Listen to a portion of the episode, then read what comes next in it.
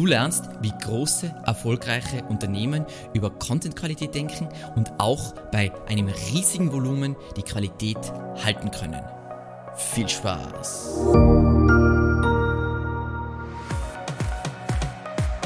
Aus aktuellem Anlass dachte ich mir, wir müssen uns dringend wieder über Contentqualität unterhalten. Wieso genau? Naja, wir erleben ja jetzt eine KI-Revolution. Sie ist vielleicht jetzt noch nicht so da, wie die Medien es uns vermuten lassen, aber in absehbarer Zeit wird es wahr werden, wie in der Folge über KI plus Mensch genauer beschrieben. Wir bekommen gewissermaßen Content Marketing Cyborgs. Es gibt nicht mehr reine Content Creator, sondern Content Creator verwenden KI, um in weniger Zeit mehr zu schaffen in der gleichen Qualität. Und in diese Richtung wird es gehen und darüber sollte man keine Illusionen haben. Und diese Folge ist Teil 1 von 2. In dieser Folge bauen wir gewissermaßen das strategische Fundament für Qualitätskontrolle im Content Marketing. Und wenn ich über Content Marketing spreche, dann meine ich damit Website Content Marketing, nachfrageorientiertes Content Marketing. Das heißt Content Marketing, mit dem wir versuchen, natürlich auf die Bedürfnisse der User einzugehen und die Nachfrage bei Suchmaschinen abzuholen. So, was ist jetzt heute der Stand der Dinge im Bereich nachfrageorientiertes Content Marketing in der Dachregion? Was wir sehen, wenn Kunden zu uns kommen und was wir auch mit anderen Agenturen miterleben, mit deren Kunden, sind die folgenden Probleme. Ganz, ganz klassisch ist, es gibt gar keine Strategie hinsichtlich Nutzerzentrierung und Nachfrage. Es wird Content publiziert, basierend aus der unternehmensinternen Weltsicht. Dieser Content geht an der Zielgruppe vorbei, liefert dementsprechend kein, keine Performance. Das heißt, viel Arbeit, viel Geldverschwendung, kein Return on Investment. Dann, was oft einhergeht, ist die Performance von Content wird nicht gemessen. Das heißt, man publiziert Blogposts, aber es gibt keine klaren Metriken, an denen die Performance von diesem Content irgendwie gemessen wird und verknüpft wird mit Business Impact. Oder was auch passieren kann, ist, Performance wird falsch gemessen. Es werden falsche Metriken betrachtet, beziehungsweise falsch ist immer relativ, aber Metriken, die schwierig vergleichbar sind zwischen unterschiedlichen Content Pieces oder aufgrund von Saisonalität oder wirtschaftlichen Veränderungen sowieso nicht sehr aussagekräftig sind. Und eben, was ich eh schon eingangs ganz kurz erwähnt habe, es äh, das Schlimmste, was passiert, ist einfach, es besteht keine Verbindung zwischen Contentqualität, Business Impact und Markenstärke. Und ohne den wird extrem viel Zeit in Inhalte investiert, weil die meisten Unternehmen verstehen, okay, Content Marketing ist wichtig, Website Content ist wichtig, aber dieser Content wird nicht gelesen. Also ich denke da an, einigen, an einige Kunden von uns, also die, bevor sie zu uns gekommen sind, wirklich große Unternehmen und die haben Content rausgeballert, alle Abteilungen haben mit angepackt und so weiter. Und 95 bis 99 Prozent dieser Inhalte hatte nicht mal einen Seitenaufruf im Jahr, weil es alles intern, intern, intern, intern, intern und es hat aber auch keiner gemessen. Das heißt, niemand hat jemals eine auf den Deckel bekommen für dieses komplette katastrophale Versagen. Das heißt, viel Aufwand, keine Ergebnisse, keine Feedback-Schleife, heißt Chaos, heißt in der Regel in Unternehmen, was passiert ist, Content kriegt einen schlechten Ruf, anstatt wir machen Content einfach komplett falsch. Und Bevor wir jetzt dann, uns dann anschauen, was muss, müssen gute Metriken äh, können und, und da ein Fundament legen, was sind die sieben ultimativen Gründe, warum Contentqualität kritisch, unglaublich wichtig ist fürs Online-Wachstum? Nummer eins: KI-Content ist der neue Boden. Und das ist das, wieso, wieso ich auch sage, aus aktuellem Anlass. Wir haben jetzt GPT-4 und alle großen Tech-Konzerne werden jetzt auf LM, LLM, äh, LLMs gehen, also Large Language Models, und da Milliarden über Milliarden über Milliarden reinpumpen, API-Anbindungen ermöglichen sie in ihre. Das heißt, ähm, wenn dein Content Marketing aktuell auf dem Level KI ist, dann hast du versagt, du bist am Ende. Weil der Boden heißt, das sind alle gleich, keiner gewinnt, keiner sticht hervor, keiner hat Performance. Hier will deine Marke nicht sein. Das ist der Ort, wo Träume sterben. Ab, jeder, ab jetzt kann jeder auf Knopfdruck Content erstellen. Und das ist alles die gleiche Qualität. Du brauchst auch keine Illusionen haben. Manche haben jetzt diese großen Illusionen. Sie haben irgendwelche Prompts, die noch nie äh, keiner gesehen hat. Also, ich habe viel gesehen, aber einfach nein. Und dass wir jetzt alles auf, auf, auf Knopfdruck machen können, das verleitet noch mehr dazu, weniger zu recherchieren, weniger Strategie zu haben und einfach mehr Müll rauszuballern, weil es ja eh gratis, gratis ist. Aber das ist Müll, den keiner liest.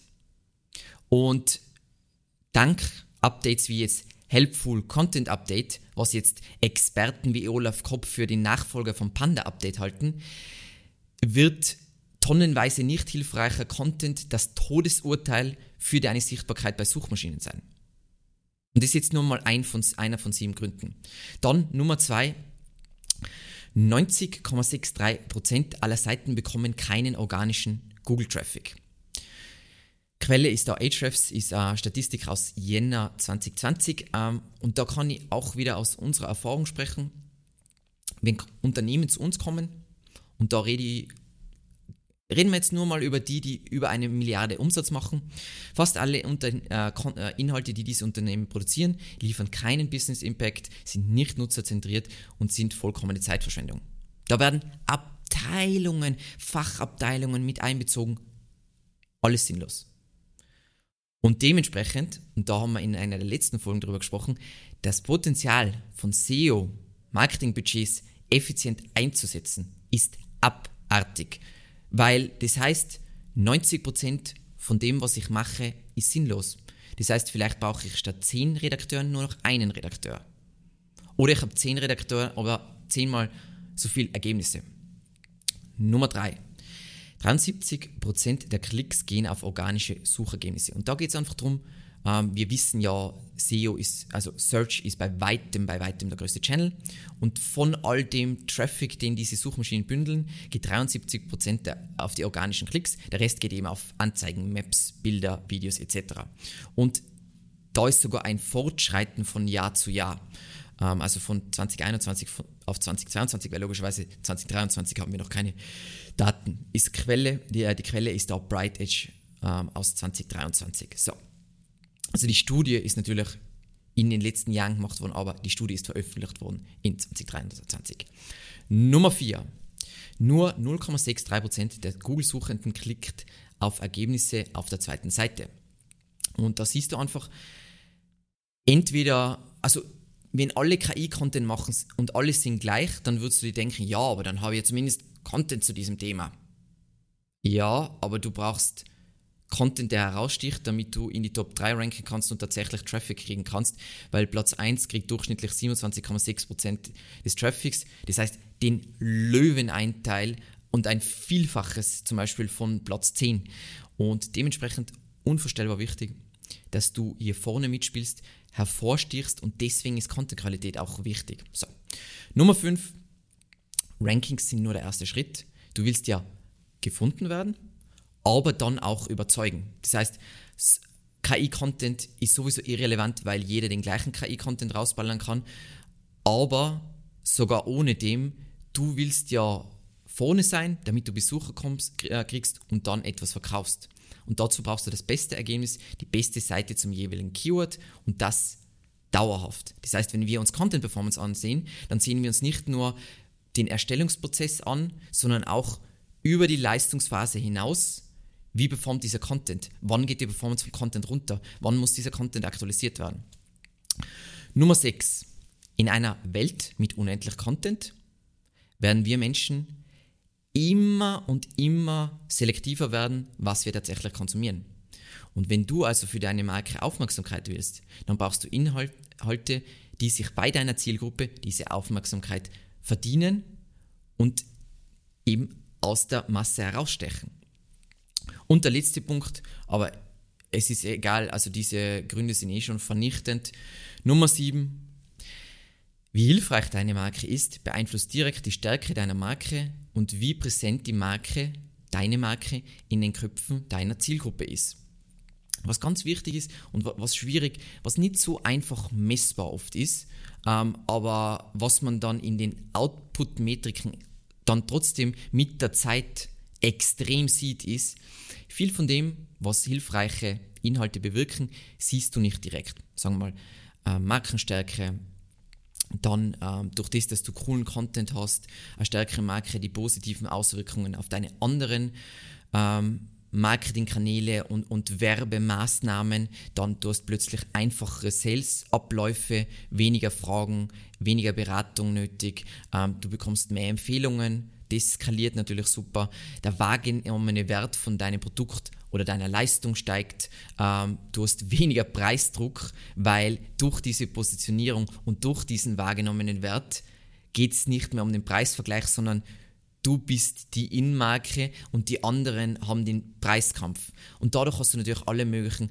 super wertvollen Wettbewerbsvorteile in einem Umfeld, wo Liquidität runtergeht. Wir leben nicht mehr in der Gelddruckwelt, sondern Tightening, Tightening, Tightening. Und da ist es wichtig, dass du Price Maker und nicht Price Taker bist. So. Das heißt, was wir wollen, und egal in welcher Unternehmensgröße du bist, Skalierung muss ja nicht immer heißen, du haust jetzt 1000 Artikel im Monat raus. Skalierung hast einfach im Vergleich, wo du aktuell stehst. Wir wollen Skalierung von Content, das heißt, wir brauchen Volumen, damit wir möglichst viel Sichtbarkeit kriegen und zum Beispiel zur Konkurrenz aufholen können. Aber wir wollen auch, dass das Ganze nachhaltig ist. Weil wenn ich nur Skalierung habe und dann stürzt das Ganze ab, was zum Beispiel bei Black Hat Sachen oft passiert, ist das ja auch nicht sinnvoll für echtes Unternehmen. Und die Strategie, die immer funktioniert, und deswegen unterhalten wir uns darüber, ist mehr Content-Volumen bei gleichbleibend höherer Qualität im Vergleich zur Konkurrenz. Wird immer funktionieren, da crushst du alle anderen. Und das, was die meisten funktionieren, äh, versuchen, aber nie funktioniert, ist mehr Volumen ohne Strategie und in Qualitätskontrolle. Das nennt sich im Unternehmertum Blindflug. Katastrophe. Vor allem in, in solchen Zeiten, wo ähm, ich, ich, sehe ja immer, ich verfolge ähm, Agenturen ja auf LinkedIn und die posten alle, oh mein Gott, und die äh, Agenturen kriegen keine Leads mehr und, ähm, und alle müssen jetzt einfach aus weniger mehr machen. So, was sind jetzt Eigenschaften? Wir wissen jetzt, warum Content-Qualität wichtig ist, wieso wir das für Wachstum brauchen, wo wir aktuell stehen. Was sind jetzt auf, basierend auf welchen Eigenschaften sollten wir Metriken, und das machen wir dann in der nächsten Folge, auswählen. Und das solltest du jetzt nicht skippen, weil du dir denkst, in der nächsten Folge kommen dann die Metriken, weil du musst verstehen, welche Eigenschaften du brauchst, damit du das auf dein Unternehmen anwenden kannst. So. Nummer eins: Wir müssen eine Verbindung zwischen Content, also Inhalten, und Business Impact, also Unternehmensziele, herstellen. Es darf nicht sein, es gibt eine Marketingabteilung und die koordiniert irgendwelche Sachen mit anderen Abteilungen und die machen Content und so weiter. Und die, wie die alles messen, steht außerhalb von, von, vom Dach der Unternehmensziele. Das oberste in der Pyramide sind die Unternehmensziele und alles andere dient diesen Zielen. Und auch Content ist hier nicht ausgeschlossen. Nummer zwei. Wir brauchen quantitative Daten, denn qualitative Daten sind schwer zu skalieren und jetzt meine Meinung, oft Gefühlshumbug, vor allem bei Content. Wir brauchen was, was wir quantitativ messen können. Also Hardcore. Das ist das, was ein CMO will, das ist, was ein CEO will und das sind diejenigen, die die Budgets verteilen. Nummer drei. Wir müssen die Performance von unterschiedlichen Content-Formaten mit unterschiedlichen Zwecken in unterschiedlichen Dimensionen bewerten können. Das heißt, darüber sprechen wir in der nächsten Folge dann mehr, aber wir haben ja unterschiedliche Content-Formate, die unterschiedliche ähm, unterschiedlichen Zwecken dienen und gemeinsam natürlich den Unternehmenszielen dienen. Aber wir können nicht eine Landingpage oder Leistungsseite vergleichen mit einem Ratgeber. Und das Ganze können wir auch nicht wieder vergleichen mit einem White Paper. Diese Dinge haben unterschiedliche Zwecke und deswegen brauchen wir die richtigen Dimensionen passend zu den richtigen Content-Formaten. Nummer 4. Und das ist ein Thema, mit dem ich mich gerade extrem viel beschäftige, weil das aus meiner Sicht wir und unsere Branche einfach unvorstellbar schlecht machen. Und große Unternehmen machen das so, ist, wir brauchen kontrollierbare Input-Metriken. Input-Metriken heißt, da geht es nicht um die Ergebnisse, das sind Output-Metriken, sondern um die Handlungen und den Maßnahmenumfang. Weil was, was passiert im SEO? Dieses Gespräch habe ich gewissermaßen jeden Tag mit potenziellen Neukunden. Sichtweise von, von den Unternehmen. Input ist einmal SEO bitte oder einmal Content Marketing bitte, Output mehr organischer Umsatz. Aber einmal SEO bitte ist keine Input-Metrik. Eine Input-Metrik beispielsweise ist Anzahl publizierte Seiten pro Monat einer bestimmten Qualitätsstufe. Und in diese Richtung muss es gehen, weil so macht man SEO planbarer. Also ich habe diese Output-Metriken und das, was ich erreichen will. Und dazu brauche ich diese Input-Metriken. Das ist, wie wir zum Beispiel bei einem laufenden Angebot legen wir basierend auf Input-Metriken ein solches Angebot. Aber man kann es viel besser noch machen und es ist aber ein Thema, mit dem sich Unternehmen und Agenturen unterscheiden, äh, unterscheiden beschäftigen sollten. Nummer 5. Wir brauchen performanceorientierte und vergleichbare Output-Metriken. Bei den Output-Metriken, wie gesagt, geht es um Ergebnisse. Das heißt, Beispiel, wir machen einen Ratgeber und den wollen wir für und das, dieser Ratgeber zielt auf ein Main-Keyword und drei Secondary Keywords ab, dann könnte eine Output-Metrik sein, Top 3 Platzierungen für die ausgewählten Keywords und eine zweite Output-Metrik könnte sein, organischer Umsatz über diese Seite. Passt. Das ist die Richtung, in die wir anfangen. Content und SEO ist alles noch oft Larifari und es ist auch nicht perfekt planbar, würde ich auch nie behaupten. Aber wenn man Content Marketing macht, ähm, Content Qualitätskontrolle machen will, das Ganze standardisieren will, professionalisieren will, dann braucht man genau solche Metriken und muss sich dann auch eisern daran halten. Das macht es auch einfacher, wenn es mehr. Oft ist es so, es wird ein Teil von Content intern produziert, es wird ein Teil äh, extern durch Agentur produziert, ein Teil wird von Freelancern, aber es braucht sinnvolle Metrics, um Content in der Erstellungsphase und dann in der Leistungsphase zu bewerten. Und in der nächsten Folge lernst du, wie du eben die Content-Qualität anhand von vergleichbaren, relevanten und performanceorientierten Metriken konkret bewerten kannst. Im Stichwort Qualitätskontrolle.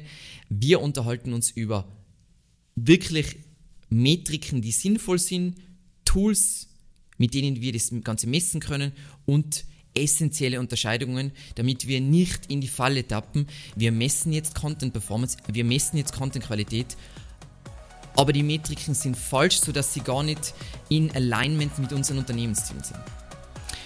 Ich hoffe, dir hat diese Folge gefallen. Es wird jetzt immer mehr in Richtung Business gehen und wie man wirklich durch Content Marketing, durch SEO crazy, crazy Business Impact generieren kann. Vielen lieben Dank fürs Zusehen und bis zum nächsten Mal.